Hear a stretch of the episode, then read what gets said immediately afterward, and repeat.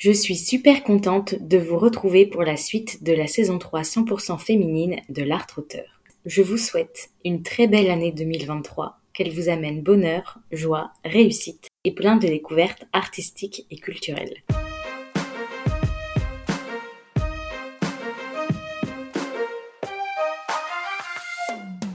Bonjour à toutes et à tous, je suis Angela Tabonnet-Lesquet et vous écoutez L'Art Auteur.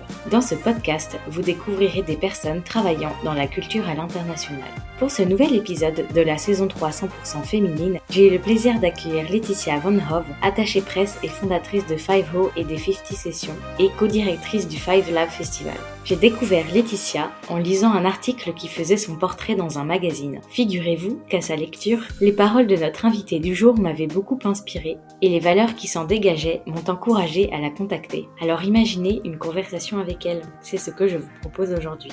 Laetitia est le genre de personne qui, une fois une idée en tête, fera tout pour y arriver. De stagiaire au sein du Major à la création de son agence de relations publiques, Laetitia a su faire sa place dans ce milieu, non sans toujours s'interroger sur le sens de ses missions, des collaborateurs et artistes avec qui elle travaille et de ce qui l'anime dans son métier. Cela l'a amenée à faire des choix que l'on voit peu dans notre société, comme celui de passer d'une Major à un label indépendant, ou encore du poste de directrice de l'agence qu'elle a créée à celui d'employé au sein de cette même agence. C'est la folie qui l'anime, vous dites? Moi je crois que c'est plutôt la liberté, la passion et la détermination. Cet épisode est fait pour vous si vous avez envie de travailler dans l'industrie de la musique et plus particulièrement si vous souhaitez allier communication et artistique dans votre métier. Nous avons abordé différents sujets comme la différence de fonctionnement entre un label indépendant et une major, la création et le fonctionnement d'une agence de relations publiques, le programme de mentorat MEWEM et plein d'autres choses que vous découvrirez en écoutant cet épisode. Avant de vous inviter à rejoindre notre conversation, j'aimerais vous encourager à la fin de cet épisode à noter l'art auteur depuis Spotify ou bien Apple Podcast. Il ne me reste plus qu'à vous souhaiter une bonne écoute. Bonjour Laetitia. Bonjour. Quel plaisir de t'accueillir dans l'art auteur. Je suis ravie que mes recherches m'aient mené à toi. Ben, je suis ravie aussi. Pour commencer l'interview, tu as choisi Tonight, un titre de Yellow Strap. On va tout de suite écouter un extrait et on se retrouve juste après.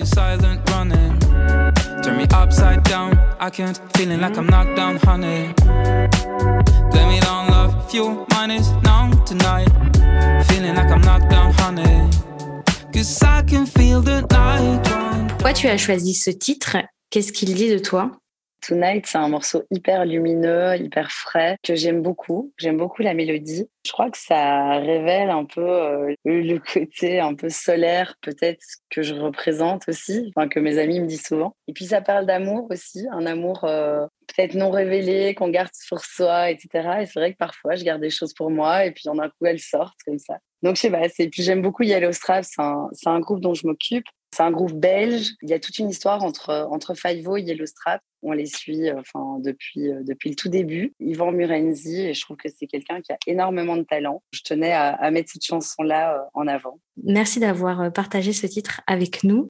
D'ailleurs, tu parles de Favo, on aura l'opportunité d'en parler juste après on va d'abord s'attarder euh, sur ton parcours universitaire. Donc après ton bac, tu as suivi des études commerciales au sein de l'EPHEC, qui est une école de commerce située à Bruxelles, puis une année spécialisée en communication des entreprises au sein d'une école qui s'appelait la Vleco Business School. Pendant tes années à l'EPHEC, tu as fait un stage dans le label Warner Music au sein du département promotion et marketing. J'ai l'impression que tu savais déjà à cette période de ta vie que tu voulais travailler dans la communication, le marketing et en particulier dans le secteur musical. Est-ce que c'était le cas?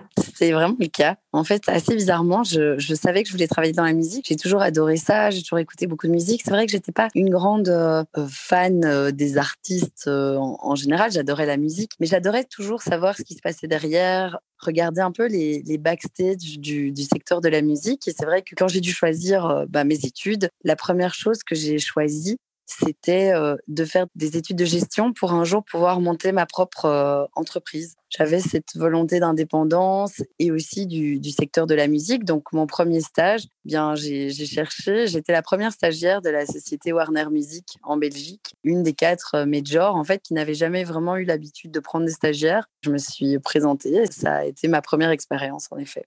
Je me demandais ce que j'allais faire dans la vie, un peu comme tout le monde, euh, vers 18 ans. On nous impose un peu de choisir un métier, ce que je trouve toujours un peu, un peu compliqué d'ailleurs. Je trouve qu'on n'est jamais assez préparé à ça.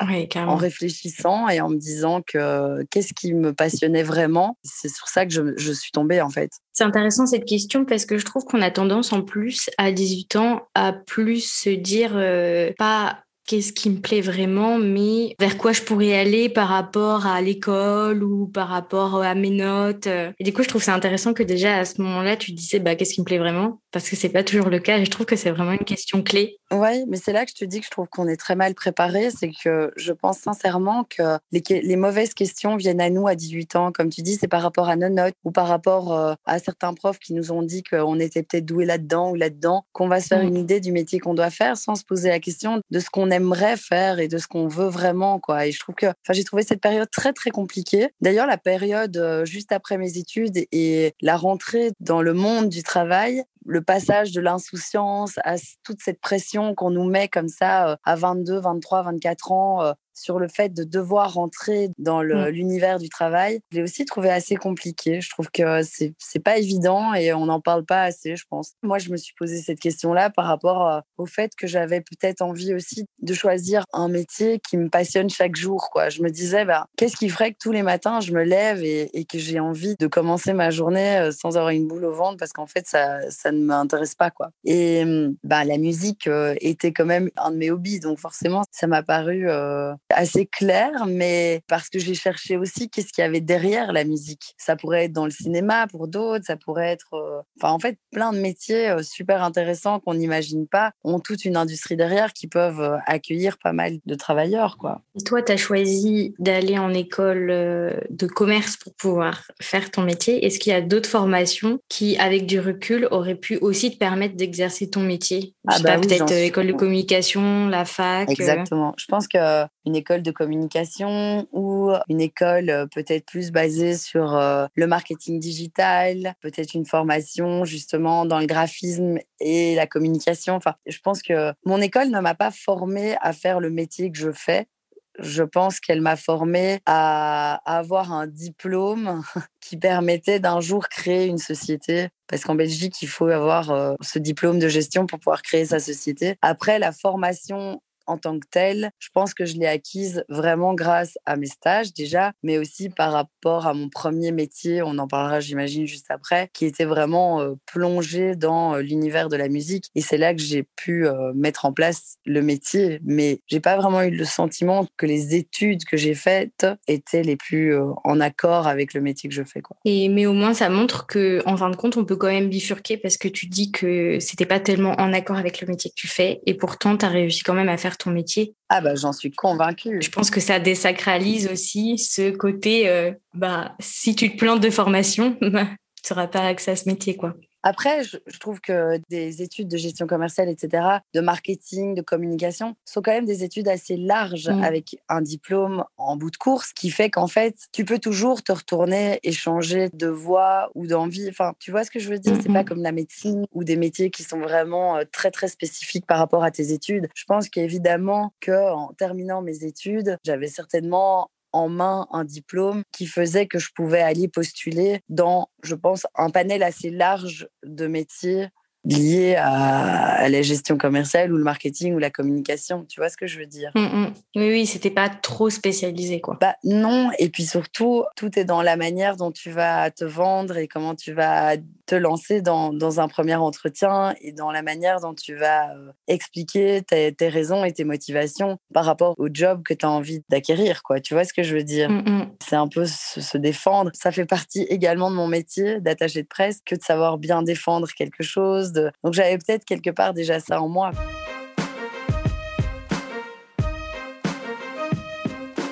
On va pouvoir justement parler de ce après euh. Laetitia, tu commences à travailler en tant que promotion manager chez EMI Music, gros label musical. Tu y occupes ensuite le poste de product manager et après y avoir travaillé pendant un peu plus de six ans, tu décides alors de déménager à Paris afin de travailler pour un label indépendant, Chalk Industry, où tu occupes le poste de marketing et promotions music manager. Quelques mois après avoir quitté ce label indépendant, tu fondes Violette à Bruxelles Qui deviendra en 2016 Five Ho. Pourquoi avoir fait ce choix de partir d'un major pour aller vers un label indépendant? Parce que j'ai l'impression que généralement les gens ils font l'inverse, non? Bah dans une major c'était génial. Hein. J'ai vraiment passé euh, presque ces temps de pur euh, bah, bonheur et à la fois j'ai appris plein de choses et rencontré plein de belles personnes. Je pense qu'une major c'est juste que tu fais partie d'une multinationale et donc c'est toujours un peu le même principe, c'est que tu fais ton métier dans la. Donc dans, dans mon cas j'ai fait de la promotion pendant trois ans et pendant presque quatre ans du marketing. J'étais vraiment dans mon tunnel de promotion manager ou de marketing manager. Chaque fois que j'essayais de savoir un peu plus de comment un artiste de musique gagne sa vie grâce peut-être à ce que mon métier lui apporte ou comment un contrat est signé, etc. C'était pas de la mauvaise volonté du département légal de ne pas m'expliquer. C'est juste qu'on était tellement le nez dans notre métier parce que en fait on a tellement de travail qu'on est emporté par euh, plein de moments, euh, des choses hyper remplies, beaucoup de sorties, etc. Que finalement on, on ne voit pas vraiment à côté, on fonce dans ce qu'on sait faire et dans ce qu'on nous demande de faire.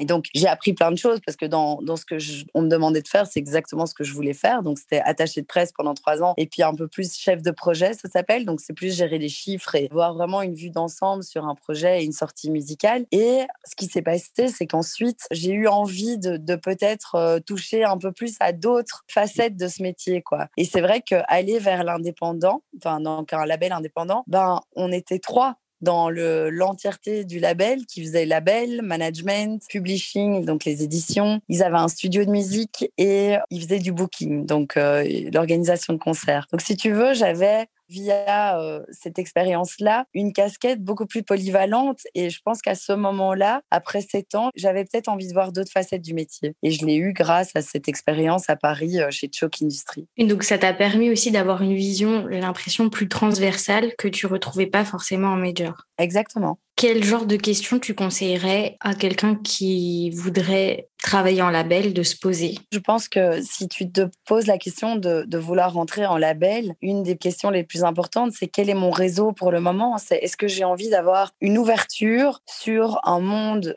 de la musique, c'est-à-dire euh, tous les intervenants du métier à travers les yeux d'un label, mais du coup aussi l'ouverture que ça t'apporte? Parce que quand tu travailles pour un label, une multinationale, ben, tu vas avoir une ouverture, évidemment, parce que tu vas t'occuper d'artistes internationaux. Donc, euh, certains seront en pur développement, mais d'autres seront ultra confirmés. Donc, forcément, quand tu t'occupes de grosses sorties internationales, beaucoup de gens viennent vers toi pour te poser des questions, pour te demander, vu que tu es le lien entre les médias ou le marketing et ces artistes. Donc, évidemment, tu as en un coup un réseau qui se crée. Si tu veux bosser dans un label indépendant, tu as peut-être plus ce truc de, te poser la question de dire, ben, est-ce que j'ai envie de euh, m'occuper peut-être de moins d'artistes, de peut-être plus petits artistes, mais d'aller défoncer des portes fermées, essayer de euh, rencontrer différentes euh, personnes, mais ça passera plus par les artistes, par les gens que je vais rencontrer petit à petit. Ça sera moins rapide, mais ce sera peut-être plus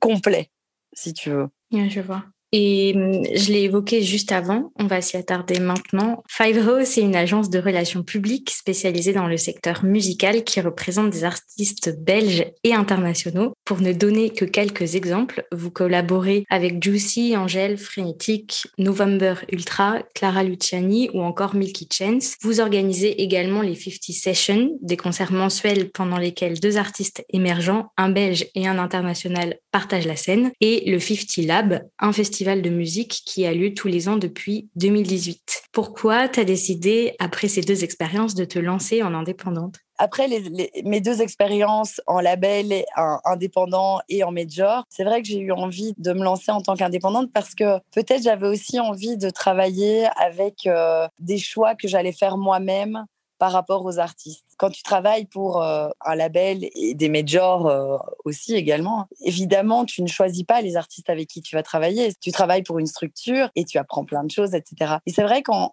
quittant Paris, en revenant sur Bruxelles, j'ai eu envie peut-être de choisir, de me dire, bah tiens, peut-être que ce serait chouette aujourd'hui de monter euh, une structure où je pourrais travailler avec des artistes que j'aime et que je décide de, de travailler. Je trouve qu'il y a une honnêteté aussi là-dedans que j'aimais bien, c'est que à partir du moment où tu prends des artistes que tu aimes et que tu décides de travailler, je trouve que tu es beaucoup plus cohérente et beaucoup plus honnête envers les artistes, évidemment, mais aussi envers les médias et les partenaires avec lesquels tu travailles. C'est-à-dire qu'ils savent que quand tu décides de travailler un ou une nouvelle artiste, ça vient du cœur et que c'est vraiment parce que j'y crois à 100%. Et c'est peut-être cette partie-là de l'indépendance qui me plaît le plus. Et j'ai l'impression qu'il y a pas mal de labels qui ont leur service promotion. Qu'est-ce que vous apportez de plus aux artistes que vous accompagnez? Je pense que euh, nous, on n'apporte pas quelque chose de plus que les labels qui ont leur propre service de promotion. D'ailleurs, euh, on travaille énormément avec les différentes euh, majors qui font appel à nous, par exemple, quand leurs propres équipes sont déjà tellement occupées sur des artistes qui sont en train de sortir mmh. que parfois, ben, pour ne pas surcharger ou en tout cas faire en sorte que les équipes travaillent au mieux les artistes, ben, ils prennent des indépendantes pour gérer les nouvelles releases. Donc ça arrive chez nous avec Sony, Universal, Warner. C'est assez chouette d'ailleurs qu'on puisse euh, collaborer. Donc je pense pas qu'on apporte quelque chose en plus, mais simplement un renfort pour les labels. Hmm, d'accord. Et est-ce que tu as une journée type à partager avec nous? Quel genre de mission tu fais au quotidien? Alors mes journées type, eh bien oui, on pense toujours qu'on est sur la route non-stop, qu'on passe nos vies dans les concerts, mais en fait une journée type, on est quand même beaucoup derrière notre ordinateur à, faire des stratégies, à faire une journée type pourrait être ben, que le matin par exemple, on fait des réunions avec les différents managers, labels ou artistes. Moi j'aime bien mettre mes réunions le matin parce que on est frais. Voilà, exactement, on est fraîche et, et créative dans ces moments-là. À partir de ces réunions, ben on crée une stratégie pour l'artiste, un plan de communication, un plan euh, de créativité autour de la sortie de l'artiste. On crée un rétro-planning. Je dirais qu'à partir de là, tout le monde se met à travailler. Et puis, dans l'après-midi, je vais répondre euh, à mes mails, parce que j'aime bien être à jour euh, au moins quotidiennement et pas laisser les mails en, en retard. Ce que je veux dire par là, c'est qu'une journée type, donc ça sera le matin, beaucoup de créativité pour nos artistes et faire des plans. Et puis l'après-midi, on pourrait avoir par exemple de la promo entre des artistes et euh, des médias de la culture. Alors là, euh, ben, je vais accompagner, je vais organiser, le soir, alors soit je vais chercher mes enfants à l'école comme tous les soirs, donc ça, ça fait partie de mes journées type. Après les avoir couchés, souvent je repars pour un concert ou euh, dîner avec des amis, etc. Mais c'est vrai que la musique est assez inclue, en tout cas une à deux fois par semaine. Je sors pour euh, découvrir des groupes ou en tout cas aller voir des concerts. Quoi. Ça casse un peu le cliché qu'on ne peut pas avoir une vie de famille quand on travaille euh, dans la musique. Ah bah là, je peux te dire que le cliché, il est, il est cassé, oui, parce que j'ai trois enfants et j'avoue que ben, le fait d'être indépendante, peut-être, me sauve aussi dans le sens où j'arrive à adapter ma vie euh, en fonction ben, de ma vie de famille, donc de mes enfants, mais aussi en fonction du travail. C'est sûr que le 9h, 18h obligatoire avec euh, un certificat ou un mot du médecin pour dire que tu dois t'en aller un peu plus tôt, moi, je trouve ça un peu archaïque comme vision du monde du travail. Je trouve que, en fait, aujourd'hui, si tu veux être euh, une maman ou même avoir une vie de famille épanouie, je pense que ton travail, il est basé sur la confiance et sur le fait que tu réalises des projets et que tu vas pas lâcher, tu vois. Dans la musique et en tout cas dans les métiers qu'on fait, je veux dire, on a tellement de responsabilités mmh. envers nos artistes, nos médias, les labels ou les managements avec qui on travaille que pour moi, si je quitte à 16 heures le travail pour aller chercher mes enfants ou qu'il y en a un qui est malade ou j'en ne sais quoi et que je me mets à retravailler vers 20 heures et que je travaille la soirée ou même à 3 heures du matin, en fait, peu importe, je sais m'auto-gérer, gérer mon temps pour faire en sorte que je puisse allier une vie de famille sans stress et mon métier avec euh, tout autant de, détermination et de conviction qu'il est bien fait, quoi. Tu vois ce que je veux dire? Je trouve ça important. Mm, mm, carrément. Par rapport à ce que tu nous dis là et par rapport à la journée type dont tu, que tu nous as présenté, j'ai l'impression que pour faire ton métier, il faut être quand même euh, organisé, être à l'écoute des artistes, mais aussi euh, c'est un travail d'équipe, pas mal, donc aussi de l'équipe. Est-ce que tu dirais qu'il y en a d'autres, peut-être des prérequis? Pour faire ton métier? Je trouve que c'est exactement ça. C'est une organisation, une créativité, je pense. Enfin, dans l'équipe Five-O, on est cinq. Et je pense que euh, un des points communs qu'on a tous et toutes, c'est d'être créative, euh, organisée, avoir un, un, peu de détermination. C'est-à-dire que quand on nous dit non, on doit plutôt entendre un oui qu'un non. Passer par la fenêtre, c'est voilà. c'est ça. C'est vrai que cette créativité, cette détermination, elle fait vraiment partie aussi du métier, quoi. Oui, vous êtes euh, que cinq alors que vous gérez beaucoup d'artistes. Vous avez des outils particuliers qui vous permettent euh, de gérer autant avec si peu, j'ai envie de dire?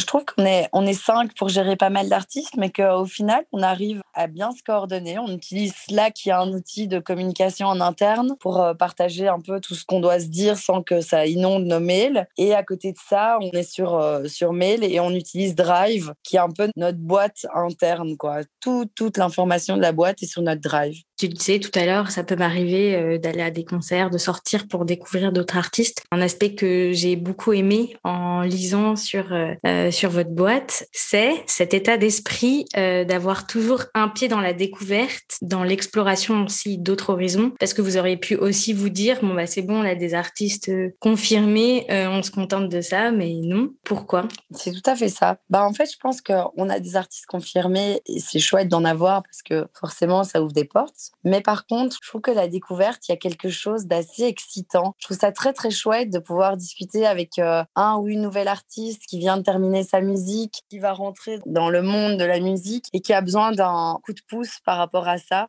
J'adore discuter et découvrir la musique. Je pense que c'est vraiment un, état d'esprit, une niaque à avoir parce que là, de nouveau, il faut aller défoncer les portes fermées parce qu'évidemment, la découverte, c'est pas facile. C'est les gens ils connaissent pas. Il y a énormément de découvertes. Tu sais qu'il y a 60 000 nouvelles chansons qui sortent chaque jour sur Spotify dans le monde. C'est énorme, 60 000 titres. Donc, il faut faire en sorte que toi, les artistes que tu choisisses, peut-être ils sortent du lot ou euh, en tout cas discuter avec eux pour voir qu'est-ce qui les motive, qu'est-ce qu'ils ont envie, tout en respectant leurs ADN, leur histoire. On les écoute beaucoup, on papote. Enfin, c'est vraiment sur base de ce que l'artiste nous dit qu'on commence tout le travail de la découverte. Et les 50 Sessions et les 50 Labs, ça doit vous aider aussi à découvrir d'autres artistes, non? Bah, c'est sûr que c'est pas pour rien que j'ai créé 50 Sessions euh, il y a six ans. L'idée était de toujours donner cet appui à la découverte, c'est-à-dire que je me rendais compte que si tu n'étais pas un artiste confirmé, tu avais du mal à avoir de la place dans les médias. Mmh. Et donc j'ai décidé de créer 50 Sessions pour mettre en avant, si tu veux, les artistes dans un univers où,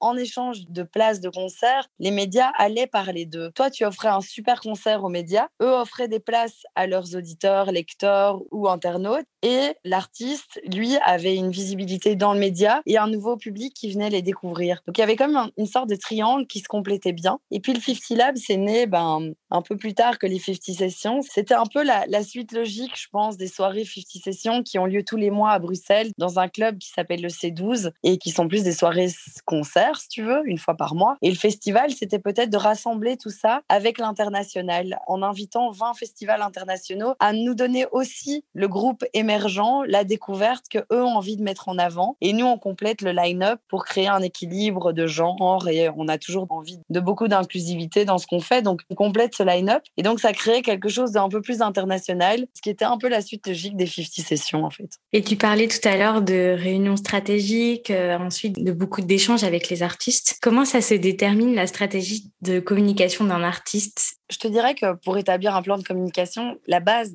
c'est vraiment de discuter avec l'artiste et de voir comment lui se définit, quoi, ou elle. C'est hyper important de, vraiment respecter l'identité de l'artiste et son honnêteté et son ADN, tout en combinant évidemment ça avec la musique. Si l'artiste se voit super indé et puis qu'en fait il fait une musique très très pop et beaucoup plus large et grand public, ben on va aussi lui peut-être lui ouvrir les yeux là-dessus. On essaye de faire ensemble un positionnement. Je pense qu'à partir de ce positionnement, on établit les objectifs médias en mettant en place quelques listes d'objectifs. Qu'est-ce qu'on aimerait dans les trois mois? Qu'est-ce qu'on aimerait dans les six mois? Et qu'est-ce qu'on aimerait dans les trois ans Tu vois, quelle est la vision du projet? On crée un rétro-planning. Selon le, planning, on essaye d'obtenir euh, ben, les résultats qu'on s'est mis en place euh, ensemble. Et parfois, ben, il s'avère qu'on en a plus. Parfois, c'est plus difficile et il faut réajuster le plan. C'est évidemment du cas par cas. Il n'y a jamais une science exacte.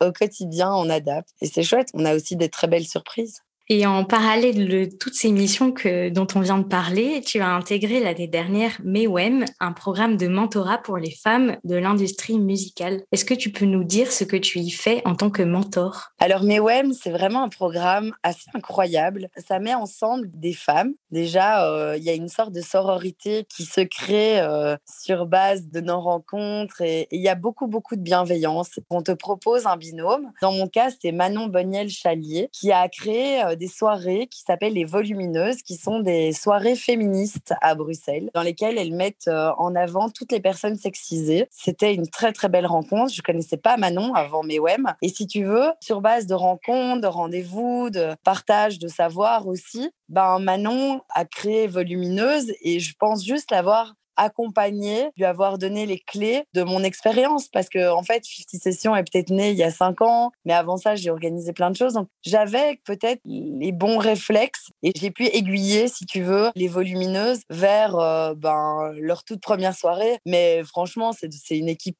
incroyable, elles sont hyper douées, elles ont beaucoup de talent. Donc je pense juste avoir apporté un peu mon savoir et mes contacts pour euh, ouvrir des portes euh, qui étaient nécessaires pour la création de la première soirée et, des soirées ensuite. Et pourquoi tu as décidé de, t'engager dans ce programme? J'entends euh, les belles rencontres, le fait de vouloir euh, appuyer des personnes qui veulent faire des projets, enfin des femmes qui veulent faire des projets dans l'industrie musicale je pense que tout est dit. C'est que clairement, mon combat, il est aussi d'avoir été une femme depuis 15 ans dans l'industrie de la musique, où je pense que c'était il y a 15 ans encore bien plus difficile qu'aujourd'hui, mais qu'on n'y est pas encore. Tu vois, l'égalité et la force qu'on donne aux femmes, elle n'est pas encore totalement euh, acquise, loin de là. Et je pense que créer des programmes de mentorat comme ça, euh, de femmes pour les femmes, ça crée vraiment quelque chose qui est euh, plus en équilibre avec ce que moi je prône, c'est-à-dire une industrie musicale où en fait euh, la femme aurait sa place sans être euh,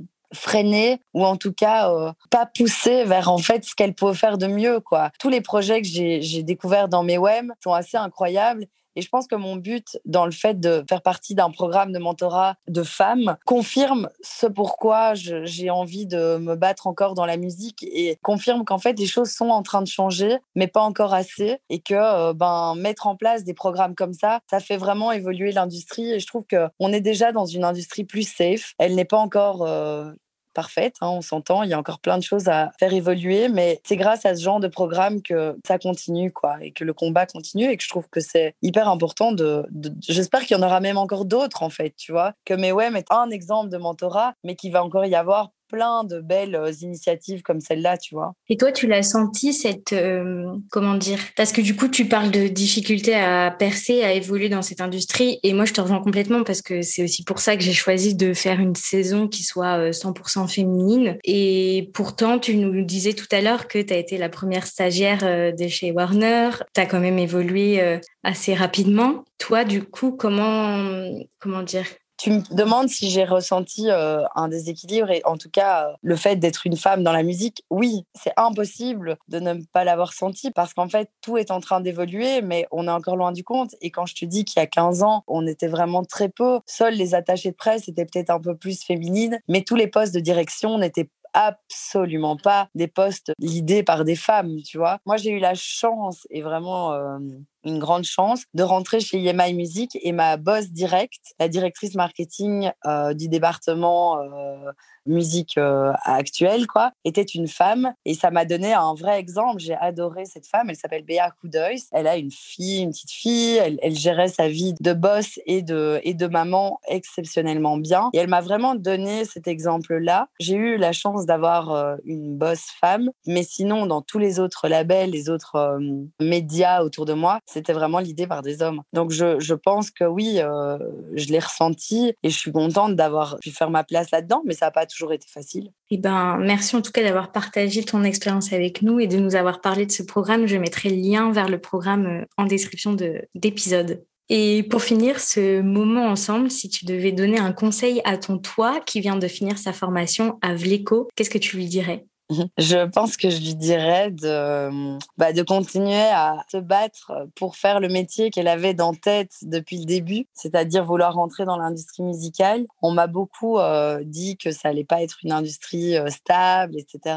Moi, je savais que c'est ce que je voulais faire. On m'a beaucoup découragée et pourtant j'ai continué. Donc j'aurais envie de me dire euh, encore et encore, quand tu as une idée en tête, il faut pouvoir suivre cette petite voix tu vois, mmh que tu as dans ta tête et quand tu penses qu'elle est correcte et qu'elle est juste, ne pas lâcher, quoi. Mmh. Et vraiment euh, continuer à y croire et, se battre pour, parce que même s'il y a des, portes qui se ferment, si ta petite voix, elle est, elle est sûre d'elle et que, et que tu sens que c'est la bonne voie, alors il faut y aller. Merci beaucoup d'avoir été avec nous aujourd'hui, Laetitia. Merci à toi. Merci d'avoir écouté cet échange en compagnie de Laetitia en entier. J'espère qu'il vous a plu et que vous y avez trouvé des réponses à vos interrogations. Si c'est le cas, n'hésitez pas à me le dire en commentaire sur Instagram ou encore à laisser une note à l'Artroteur sur Spotify ou Apple Podcast afin de le soutenir. N'oubliez pas non plus de vous abonner à ma newsletter sur Ocha ou sur la plateforme sur laquelle vous êtes en train d'écouter afin d'être informé de la sortie des prochains épisodes. Rendez-vous dans deux semaines pour un nouvel échange. En attendant, prenez soin de vous.